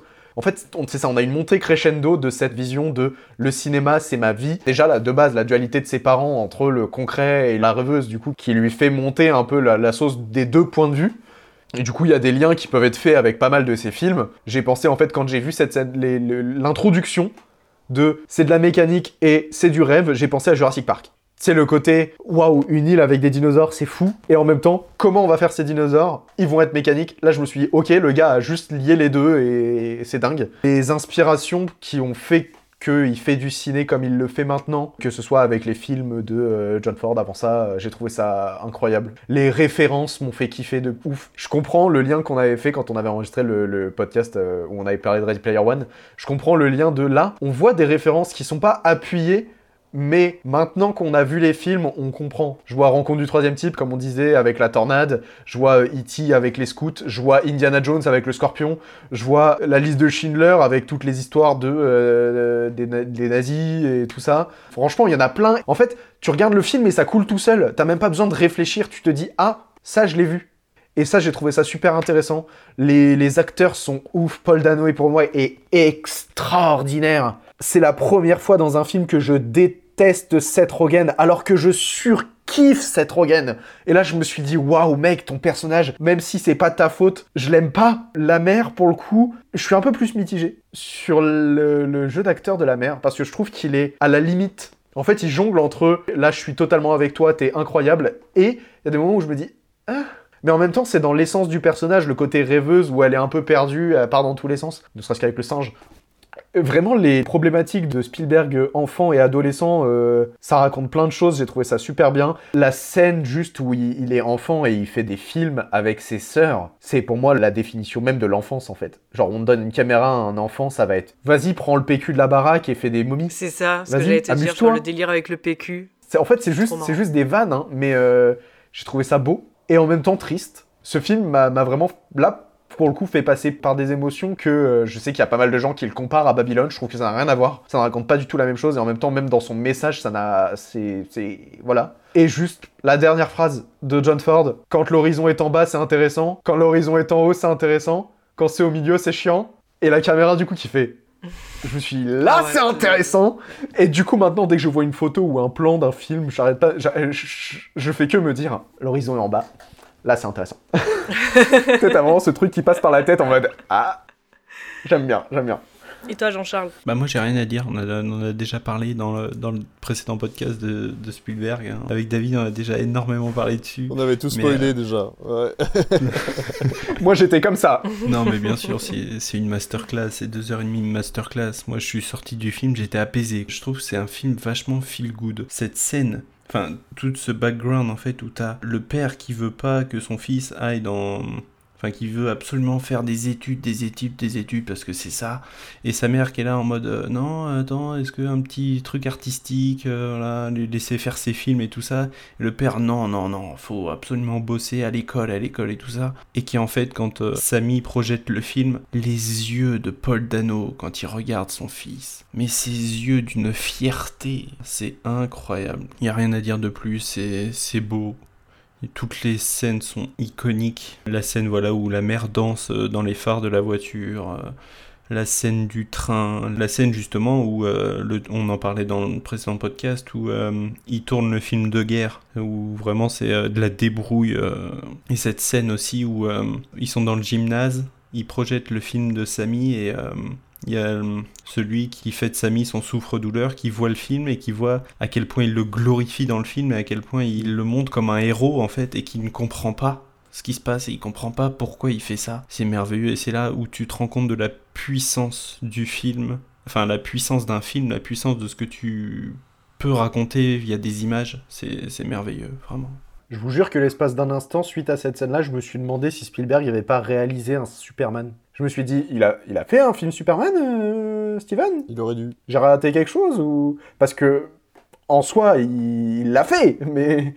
Il est pas dans le perso Spielberg. hein. Souvent quand euh, tu il a pas un héros, tu vois ce que je veux dire, il a une bande de héros et une bande, tu vois, mais c'est pas euh, je pense que ça aurait été difficile pour lui en fait de, de glorifier qu'une seule personne dans un film. Tout à fait. Mais du coup, toi, David, tu as pensé quoi du film? Qu'est-ce que j'ai pensé de ce nouveau Spielberg J'ai adoré, j'ai vraiment euh, surkiffé. Pour vous dire, je, deviens peut-être un peu fleur bleue, mais euh, je suis au bord des larmes à chaque fois que je mets la bande-annonce dans une salle et que je vais voir la bande-annonce pour voir que tout va bien dans la salle. Et à chaque fois, cette musique là dans la bande-annonce et puis les extraits du, film me prennent au trip et j'ai envie de revoir ce film plus que tout. Donc dès que je vais le, le passer ici au cinéma, je pense que je vais le revoir. J'ai vu des gens dire que si c'était pas Spielberg qui avait réalisé le film, ça serait juste un mec lambda qui essayait de faire des films et ça aurait pas le même impact. Complètement. Je suis complètement d'accord en fait. hein. Euh, On aime le film parce que c'est Spielberg qui l'a réalisé, qui raconte son enfance. Et bien sûr qu'on aime le film parce que ça raconte la vie de Spielberg. Et bien sûr que si ça avait été un réalisateur lambda qui aurait fait un film sur un mec qui réalisait des films lambda, ça aurait pas du tout eu le même impact. Mais on s'en fout. Le but est d'aller voir un film de Spielberg. Enfin, je veux dire, quand tu vois un bon film, tu vas aller voir le nom du réalisateur qui est sur l'affiche. Tu vas pas te dire oui, bon voilà, euh, c'était c'était un film super, mais je vais pas chercher à savoir ce qu'il y a d'autre euh, dans la filmographie du gars. Non, ça se passe pas comme ça. Si t'es un vrai cinéphile, ben voilà, soit tu y vas pour le nom, soit tu y vas euh, pour ce que te donne envie de voir le film. Et puis si le film t'a plu, bah tu retiens le nom de l'acteur, du réalisateur, du premier photographe. Enfin voilà, forcément que ça a un impact qui a réalisé le film. Voilà, ça c'était déjà euh, à, dire pour clarifier les choses. Puis comme disait Jean-Charles, c'est une masterclass, quoi. Je veux dire, après, il y a assez peu de choses à rajouter. Euh, dans tous les cas, il faut aller le voir, que vous aimiez le cinéma ou pas, que vous ayez aimé E.T. ou pas. C'est une lettre d'amour à la vie en général, en fait, de, te dire que c'est pas parce que t'as des problèmes que ça va pas se résoudre. Il y a, des, grands noms euh, de, de la critique du cinéma qui disaient que The Fablesman était beaucoup trop mièvre. Mais on s'en fout. Si Spielberg, il a aimé sa vie malgré les difficultés qu'il a eues, pourquoi il aurait pas le droit d'en faire un truc édulcoré? Moi, si j'écris ma vie euh, un jour ou si j'en fais un film, je vais pas faire un truc euh, hyper dépressif où les gens auront envie de se tirer une balle à la fin, c'est pas le but. Enfin, je veux dire, on sort de deux ans de Covid, c'est pas pour nous renfoncer dans le trou en nous disant, bah tu vois, on a tous eu une vie de merde et c'est pour ça que je suis devenu cinéaste. Non. Il y a des réalisateurs qui disent ça, ils disent, bah voilà, euh, je... euh, James Gray avec Armageddon Time. voilà, exactement. Armageddon Time, c'est euh, l'opposé naturel de The Fablemans, en fait. Vraiment dans le sens où le gamin a eu une vie de merde et il a envie de le dire, quoi. Genre, regarde-moi, pauvre de moi. Je me faisais taper par mon père, euh, mon grand-père est mort au milieu de mon enfance. Euh, Oui, ben c'est bien, tout le monde, on a tous eu nos problèmes. Moi, j'ai perdu ma grand-mère il y a plus de 20 ans, euh, voilà, mais qu'est-ce que... Tout le monde s'en branle, enfin, je veux dire... c'est pas grave, non mais c'est vrai, je veux dire, au bout d'un moment, chacun sa vie. Là, c'est pareil. Et Spielberg, ce qu'il a fait, c'est qu'il a voulu magnifier, en fait, la passion du cinéma de ce gamin, plutôt que de parler de, de sa vie à lui, euh, en tant que tel. Enfin, je sais pas, c'est difficile à expliquer, mais faut vraiment aller le voir pour comprendre que chaque plan t'en met plein les yeux, en fait. Il te fait rêver. Vraiment, ça faisait une éternité que j'étais pas ressorti d'une salle en me disant, j'ai rêvé. Je suis sorti de cet univers, on m'a montré quelque chose qui ressemblait au réel, mais c'est pas ça. Le réel, c'est pas ça. On m'a permis de sortir en fait de tout ce qui existe. Merci d'avoir fait ça, d'avoir créé un film avec autant de chaleur, autant de beauté, autant d'adversité aussi. Et voilà, enfin, le, gamin, oui, effectivement, comme tu disais, Aurel, il a eu euh, ses problèmes psychologiques autour du fait que bah, il préférait tourner un film que de, de voir euh, ses parents se déchirer. Et je le comprends, parce qu'on s'enferme toujours dans quelque chose. Quand on voit ce genre de drame arriver euh, dans, ta famille, tu t'enfermes quelque part. Il a quand même vu sa mère tromper son père, il a été le premier au courant. Et en plus de ça, il le fait d'une façon magnifique. C'est-à-dire que bah, il est dans le pardon, en fait. Il est dans la compréhension, il lui montre de la plus belle des façons, c'est-à-dire de façon discrète. Il lui envoie pas en pleine tronche. Voilà, il l'enferme dans, euh, dans un placard en lui disant, bah écoute, euh, voilà, on va, on va passer ce moment euh, pas forcément ensemble, mais je vais essayer de te chouchouter au maximum pour que l'information passe le, le plus doucement possible et après on en discute quoi. Enfin voilà, j'ai non vraiment euh, The Fablesman, euh, que ça soit dans, dans, dans ce qu'il a à dire au niveau familial et au niveau cinéma, c'est une putain de masterclass et tout le monde devrait avoir vu ce film. Si je peux ajouter un truc, je trouve que l'oncle c'est le meilleur perso. Il est ouais, excellent. C'est- C'est déjà l'acteur est Il absolument m'a extraordinaire. fait mais marrer, j'étais KO. Quand il prend le taxi à la fin, je me suis, sais tout, le- tout le monde dit Hum, qu'est-ce que vraiment de- du- du moment où il arrive au moment où il repart, j'étais mort de rire. Cet acteur est extraordinaire. En plus, il a une bouille vraiment, euh, enfin, une gestuelle qui, ça fonctionne super bien. Et quoi. ça fait penser au bon gros géant. Oui. Le côté les, les- les grands membres, un peu la grande tête, les, les grandes mains par rapport au petit gars. Est- Est-ce que Spielberg est dans The Fablesman Non, parce qu'on parlait des caméos, on parlait des caméos la dernière fois de Spielberg dans ses films. Et je me suis dit, est-ce que dans son propre film sur sa propre enfance, il, il aurait le l'en- l'envie de se mettre, de, tu vois? Je pense pas. Ou en tout Moi, cas, j'ai pas, vu. En tout cas, ouais, voilà. En Ouais, j'ai pas, vu non euh. plus. mais. Non, tout le film est bien et intéressant de savoir euh, d'où il est parti. Moi, j'ai été plutôt convaincu par le jeu, euh, contrairement à toi, Aurélien, de, de Michelle Williams. Mhm. Justement, moi, j'ai j'ai aimé parce que c'est la maman qui soutient les rêves, mais voilà, qui aussi se dit le papa n'a pas tort non plus, quoi. Oui, mon fils, euh, réalise tes rêves, mais bon, euh, la vraie vie est là, quoi. Si tu n'y arrives pas, euh, comment tu vas t'en sortir? Que vas-tu faire plus tard? Donc, bon, franchement, j'ai adoré ce film, quoi. Au début, j'étais quand même assez. euh, je dis pas réticente, mais un peu. euh, ouais, euh, j'y allais un peu en reculant de me dire qu'est-ce que ça va être? Parce que franchement, Armageddon Time, j'ai été tellement déçue. Enfin, pas que j'étais déçue, mais. En vrai, l'enfance de James Gray, je m'en fous. T'as pas eu peut-être la meilleure des enfances pour toi, mais il y en a, ils en ont eu des bien pires, quoi. Donc, euh, je trouve que t'es pas trop à plaindre. Je suis plutôt du côté d'Aurel, moi, euh, au niveau de l'actrice. euh, D'accord. Genre, est-ce que c'est son jeu? Est-ce que c'est l'état d'esprit du personnage qui m'a dérangé? Par exemple, toute la scène où elle danse dans les phares, moi, ça m'a gêné à partir du moment où ils disent qu'elle est à poil sous la robe et qu'en fait, elle est en train de danser devant ses enfants qui sont adolescents. Il y a vraiment des, ces moments-là où je me suis dit, ok, aller dans le délire artiste raté, je veux bien.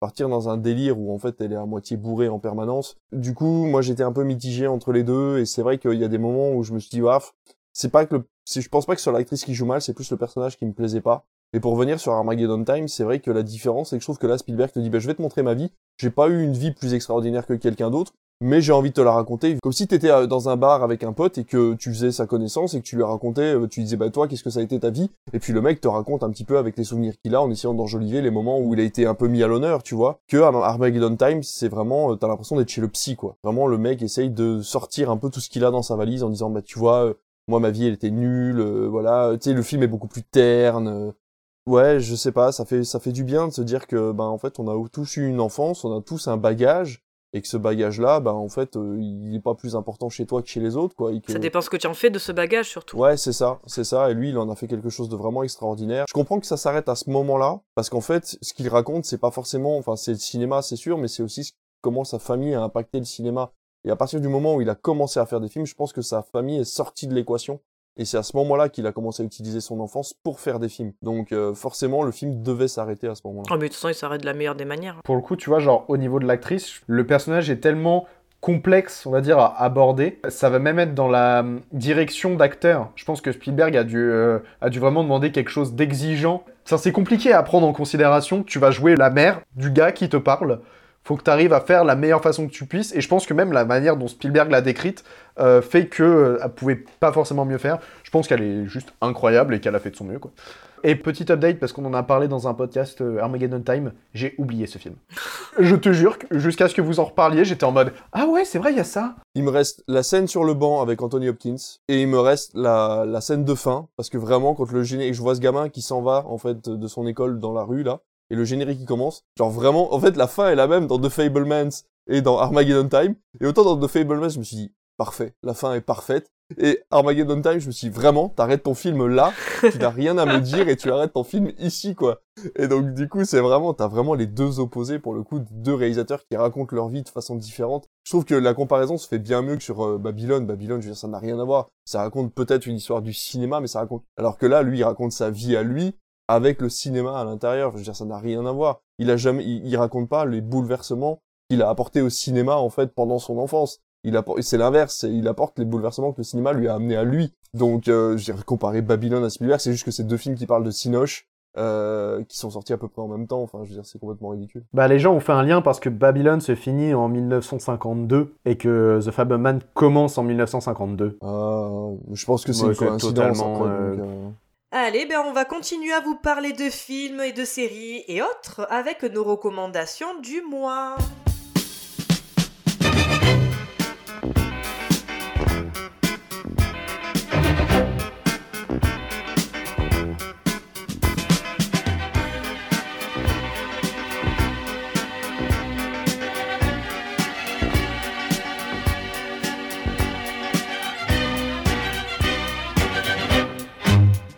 David, est-ce que tu as une reco Très récemment, euh, du coup, mon travail a eu la fibre, donc j'ai pu recommencer à télécharger des jeux vidéo. Oh Et euh, il y en avait un que j'attendais depuis longtemps, qui s'appelle... euh, non, mais pas télécharger Mm. illégalement, c'est que j'ai des trucs sur Steam qui m'attendent et que je peux pas télécharger. Et là, du coup, j'ai téléchargé euh, un jeu auquel je voulais jouer depuis longtemps et qui est absolument extraordinaire, mais à ne pas mettre en toutes les, toutes les mains, qui s'appelle Little Nightmare.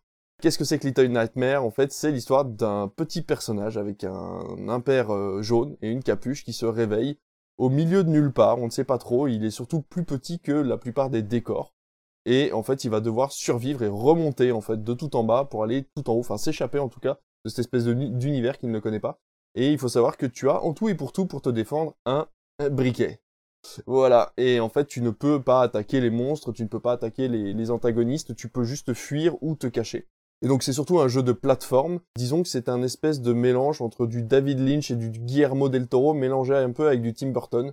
Et en fait, tous les personnages sont des personnages difformes avec des grands bras. Euh, par exemple, le cuistot est un est un espèce de gros truc un peu gras et tu te rends compte qu'en fait il a un, il, a- il a un visage par dessus son propre visage par exemple. Et genre si tu te fais choper par euh, par ce fameux cuistot, Laserhead, quoi. Voilà, ouais, c'est un peu ça. Si le cuistot arrive à t'attraper, eh bien il va t'emmener dans le truc à cuire le plus près. S'il est à côté du hachoir automatique, il va t'envoyer dans le hachoir. S'il est à côté du four, il va te mettre dans le four. Et à chaque fois, tu vas avoir un petit game over et tu vas recommencer comme ça au point le, le plus proche. Et tu vas devoir aller chercher des clés, aller euh, sauter sur une plateforme, aller à gauche, à droite. Et le but est de remonter les étages comme ça pour essayer de t'enfuir. Et je dois avouer que l'ambiance oppressante, mais pas effrayante, est hyper intéressante pour moi parce que je déteste les jeux qui font peur. Et euh, là, pour le coup, ce qui est bien, c'est que les seuls moments de frayeur que tu as, c'est quand tu te fais repérer par ces fameux antagonistes et où tu vas devoir courir pour te cacher le plus vite possible. Et les animations sont très bien faites. Donc si tu te caches sous une table, mais qui t'a vu, il va aller te chercher sous la table et hop, perdu quoi. Euh, Je passe un très bon moment, je l'ai pas encore fini, je dois être au deuxième ou troisième niveau. Et euh, je le conseille vraiment, il doit vraiment pas être très cher sur Steam, il est sorti il y a un moment, hein, il doit être de 2017 ou 2016. hein. Et le 2 est sorti il y a un an ou deux. Donc euh, voilà, ça existe sur toutes les plateformes, c'est accessible sur Switch, sur PC, sur Xbox, sur tout ce que tu veux. Ça doit même être dans le Xbox Pass, euh, le Xbox Game Pass pour ceux qui l'ont, à mon avis. Ça m'étonnerait pas que Little Nightmare, Little Nightmare soit dedans. Et puis voilà, c'était ma reco, et euh, pour une fois que je joue à un jeu vidéo, je voulais en parler. Je dis ça, mais la dernière fois j'ai parlé de Kirby. c'est vrai. Bah oui. Ah bah. Ah bah, ça change l'ambiance, hein. Entre Kirby, euh, ça fait la le personnage fait la même taille, mais c'est pas la même ambiance. Hein. Jean-Charles, c'est quoi ta reco, toi? Moi j'en ai 72. Non, un, ça suffit. Je peux pas, il y en a beaucoup trop. Euh, J'aurais pu vous parler des Césars, des récompenses des Césars notamment. Voilà, il y a eu à plein temps. Très très bon film. La nuit du 12, évidemment, excellent. Pacifiction, merveilleux. Asbestas. J'aurais pu vous parler sinon aussi de la véritable histoire d'Amélie Poulain. C'est un court métrage de Jean-Pierre Jeunet qui est sorti gratuitement sur YouTube, qui relate en fait le film Amélie Poulain si en fait c'était devenu une espionne du KGB, je crois. J'aurais pu vous parler également de The Last of Us. On a commencé à voir la sortie de la série et elle est vraiment géniale. On y reviendra sûrement plus tard. J'aurais pu vous parler également de Beau Il va faire sur les 72, hein. C'est ça. Euh, L'émission de Pierre Lescure. Parce que voilà, David en a parlé euh, dans, dans son podcast il n'y a pas longtemps. Voilà. Mais non, je vais vous parler de Hogwarts Legacy. Bravo, Juste, la meilleure est-ce que, introduction euh, de- peut- ever. À un moment donné, faire un- une émission hors série avec uniquement les recos de Jean-Charles. que des recos. Mais il y a trop de Putain, trucs bien ouais. en ce moment, je sais pas quoi choisir. Mais du coup, non, Hogwarts Legacy, c'est un jeu vidéo, voilà, c'est sorti sur euh, PS5 et Xbox Series, ça sort très bientôt sur PS4 et Xbox One et ça sort au- cet été sur euh, Switch. C'est tout simplement le jeu Harry Potter. Euh, vous pouvez vous envoler sur votre balai, passer de Poudlard à Préolard à la forêt interdite. C'est magnifique, c'est merveilleux, c'est incroyable. C'est très explicatif, c'est un RPG à la The Witcher où euh, bah il y a énormément de quêtes, il y a énormément de blabla. Et donc si vous aimez pas forcément Harry Potter, vous n'êtes pas forcément fan de l'univers, ça peut être compliqué à appréhender. Mais si vous êtes fan d'Harry Potter, de toute façon vous avez forcément entendu parler du jeu. Euh, mais voilà, c'est un jeu entièrement solo pour l'instant. C'est merveilleux, j'en suis à une trentaine d'heures de jeu et je suis toujours émerveillé quand je prends mon balai et que je suis à, euh, assez loin de Poudlard et que tu vois le château se dessiner. Alors, il y a quelques points négatifs, bien évidemment. Quand tu es dans Poudlard et que tu veux passer d'une zone à une autre, tu as quelques micro-temps de chargement mais c'est vraiment pas dérangeant. Certains auraient vu du clipping également, à savoir donc quand tu te déplaces un peu trop vite, par exemple sur ton balai, t'as des, des textures qui apparaissent à l'écran. Moi j'ai jamais eu ça sur, sur ma PS5, donc euh, ça doit dépendre des versions, ou alors ça a été, euh, il y a eu des mises à jour qui sont sorties, qui ont corrigé des bugs, donc c'était peut-être des bugs de lancement également. Mais voilà, si vous aimez Harry Potter, si vous aimez les RPG, euh, foncez pour Hogwarts Legacy parce que c'est vraiment, vraiment génial. L'histoire est incroyable. Et puis merde, c'est le jeu que tout fan d'Harry Potter a, rêvé et n'a jamais espéré avoir. Petit coup de pied à ceux voilà qui voulaient cracher sur le jeu parce que J.K. Rowling, voilà pour ses propos transphobes. Dans le jeu, tu peux choisir un personnage, donc ou femme, mais avec une voix d'homme et une voix de femme et être considéré comme une, un homme et une femme. Et il y a un personnage trans dans l'histoire. Qui? T'es déjà arrivé après Ola? Oui. La gérante des trois ballets, Sirona Ryan, c'est un... une femme trans. D'accord. Et elle a eu des vues, euh, J.K. Rowling, sur le jeu ou pas du tout? Je crois pas. Elle est absolument pas euh, sur le projet. Elle touche des royalties, quoi. Oui, bah évidemment. Oui. Non, franchement, le. Non, mais voilà, pour, euh, pour ce que tu disais, Jean-Charles, que les gens ont craché dessus parce que J.K. Rowling, mais bon, si elle avait pas de vue dessus, tu vois, j'ai envie de te dire, bon. Le problème, c'est pas forcément les idées de J.K. Rowling. En fait, ce que reprochent les gens, c'est que les gens qui vont acheter Hogwarts Legacy vont donner de l'argent à J.K. Rowling. Et en fait, le problème, c'est qu'en ce moment, elle finance des ONG anti-LGBT. Ah, voilà, et donc du coup, en fait, là, politiquement, elle investit ouais, de l'argent. Indirectement, tu. Euh, voilà, et c'est ça qui est reproché. Aussi, voilà. Quoi. Et c'est pour ça qu'il y a des streamers qui se sont retrouvés blacklistés par des, euh, par des viewers euh, parce qu'ils ont essayé Hogwarts Legacy et tout, alors que les mecs étaient euh, genre euh, rien à battre, quoi. Nous, on veut juste jouer à Harry Potter. Enfin, il y a plein de gens qui se sont reconnus dans Harry Potter en lisant Harry Potter et qui n'ont pas forcément vu le mal qu'il y avait dedans. Et surtout que, enfin, J.K. Rowling, elle fait ça depuis quoi? Depuis deux ans à peu près. Donc euh, bien après la sortie du dernier tome d'Harry Potter. Enfin, c'est compliqué comme histoire, mais je pense qu'au bout d'un moment, il faut, euh, faut se dire qu'il y a surtout des équipes techniques derrière le jeu, quoi. C'est ça, j'allais dire, elle touche une part infime en fait de, de, des revenus, parce que quand tu regardes derrière, tu vas avoir d'abord Avalanche qui va toucher de l'argent et euh, tous les devs. Tu vas avoir Warner qui va aussi toucher de l'argent pour euh, bah, la licence et tout ça. Et elle, elle va toucher un pourcentage d'un pourcentage d'un pourcentage. Elle a vu la quantité de jeux qui va être vendu, oui, ça va être beaucoup. Mais euh, ça fait aussi, euh, c'est con à dire, mais à un moment donné, euh, c'est du, du capitalisme, ça fait vivre des gens, malheureusement. Et j'oubliais aussi, j'ai vu à l'Ouest rien de nouveau, c'est vraiment génial sur Netflix.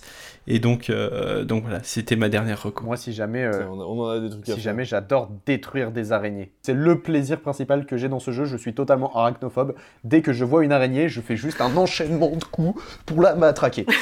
Parce que je veux sa mort. Mais c'est génial quand tu y penses. En fait, il y a tellement de sorts que tu te dis, mais ça va être un merdier. Et en fait, c'est tellement bien fait. Et les animations sont tellement stylées qu'en fait, c'est vraiment un plaisir de combattre, en fait. Le simplement. gameplay est super intéressant. Quand j'ai joué au jeu, l'exemple concret que j'avais en, en, similaire, c'était Assassin's Creed. Je trouve que par beaucoup de choses, ça ressemble à Assassin's Creed dans la manière de dérouler le, bah, jeu, quoi. Et je trouve qu'ils l'ont vachement bien adapté parce que, du coup, tu as ce truc de la possibilité d'avoir énormément de sorts, là où j'avais peur que euh, ce soit hyper restreint.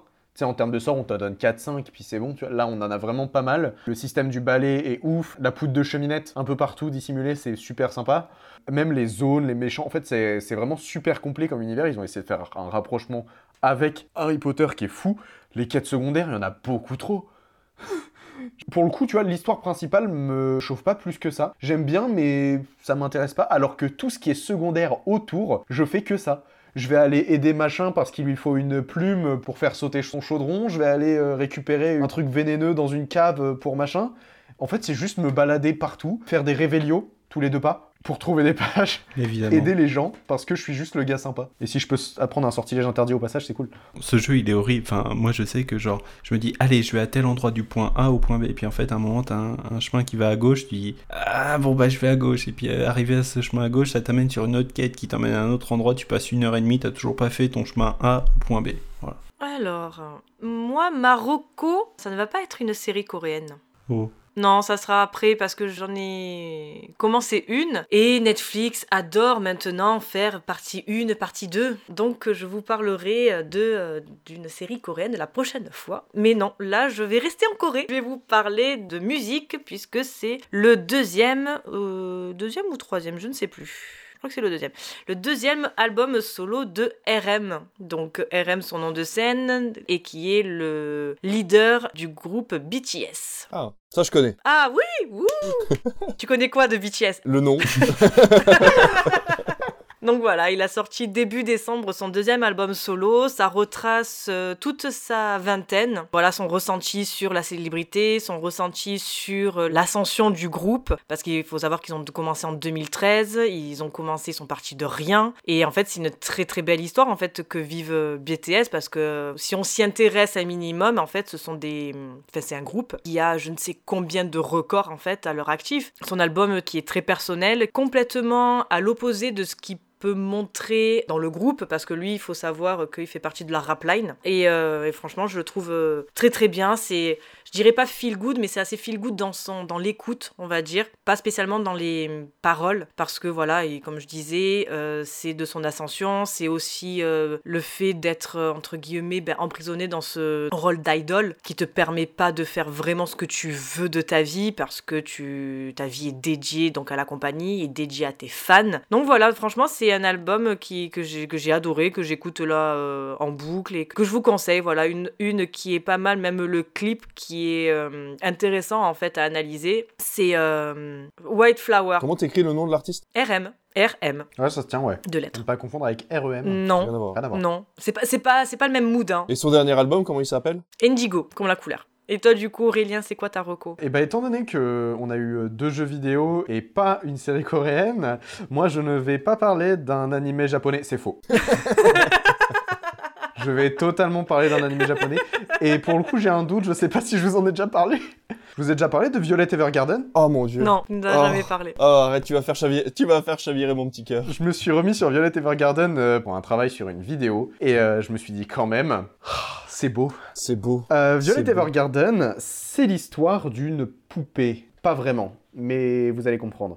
En fait, c'est l'histoire d'une jeune orpheline de 14 ans qui, euh, en fait, a été élevée, dressée, entre guillemets, à la guerre. En fait, c'est une arme. Elle a été, il y a eu une grande guerre en fait à une époque euh, et elle, elle était euh, rattachée à un grand, à un commandant en fait assez important.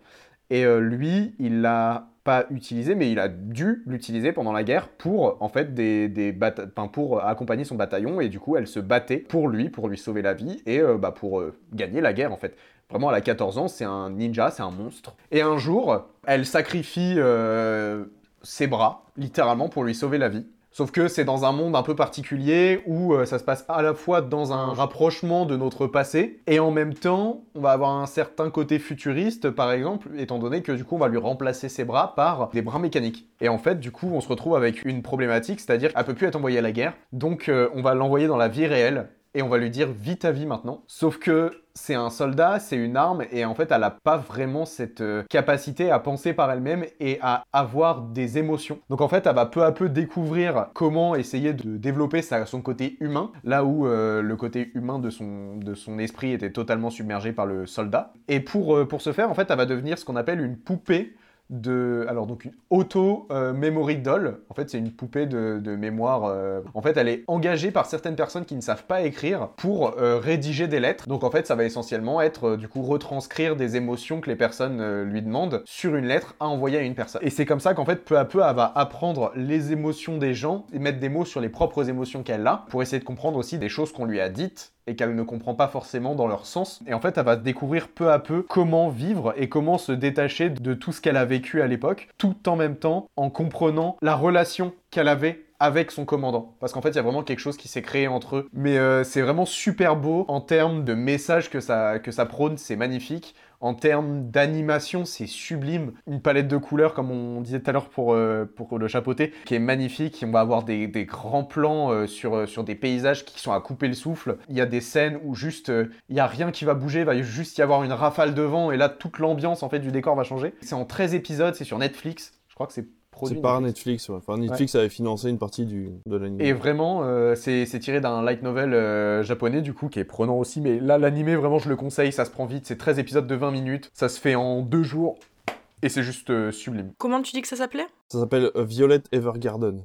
Eh, allez, encore un truc à rajouter dans la liste. C'était un des tout premiers animés financés par Netflix. Je me rappelle quand c'était sorti sur la plateforme. Je m'étais mis dedans direct et j'avais trouvé ça vraiment, vraiment très, très Ouais, cool. c'est super prenant. J'avais tapé fort les J'ai bâtards. chialé mes grands morts. oh, mais vraiment, il y a des scènes comme ça. euh, Mais l'univers est vachement bien créé en fait parce qu'il t'explique que c'est à cause de la guerre que les gens ont pas en fait les écoles ont été arrêtées à cause de la guerre du coup les gens n'ont pas eu d'éducation et donc forcément le système de poste est devenu un système d'envoi de courrier euh, et d'écriture de courrier en fait parce que les gens n'ont pas eu l'éducation pour pouvoir euh, savoir écrire et donc euh, en fait tu te rends compte que tout l'univers a été créé vraiment euh, de façon hyper bien pensée et que elle elle a vraiment son rôle à jouer là-dedans c'est vraiment très chouette Quelque chose à rajouter? Jean-Charles, pas d'autres recos à nous ne le prends pas au mot Non, je, je vais vous laisser tranquille. pour dire que tous les films qu'il a donnés euh, pour les Césars sont dispo sur Canal Oui, c'est vrai. Voyez Bestas. Ouais, c'est ce que j'allais dire. Et à C'est plein ce que j'allais dire, ouais. Je vais le, je vais dire, Ouais, je vais pareil, faut que je Je vais pouvoir Moi, le il voir. me ouais. fait peur. J'ai eu, des retours très mitigés et du coup, ça me fait peur. Je, je me dis, hein? Je sais pas. Bah, faut le voir, je pense. hein. C'est un, c'est un film à Ouais. Que tu l'aimes ou que tu l'aimes pas, façon, il faut ouais. que tu l'aies vu, quoi. Allez, ben si on est bon, donc c'est sur ces mots que nous allons clore l'émission. Merci les garçons pour votre présence ce soir et d'avoir fait vivre cette émission. Nous on se retrouve dans quelques semaines pour vous parler encore et toujours plus de films. Rejoignez-nous sur Instagram, Twitter et n'hésitez pas à rejoindre notre Discord. Si le podcast vous a plu, n'hésitez pas à le noter sur Apple Podcast, Spotify ou Podcast Addict en laissant un joli commentaire. Partagez un maximum si vous l'avez apprécié. Bisous et bonne soirée. Salut Bonne soirée. Bonne soirée. Ciao.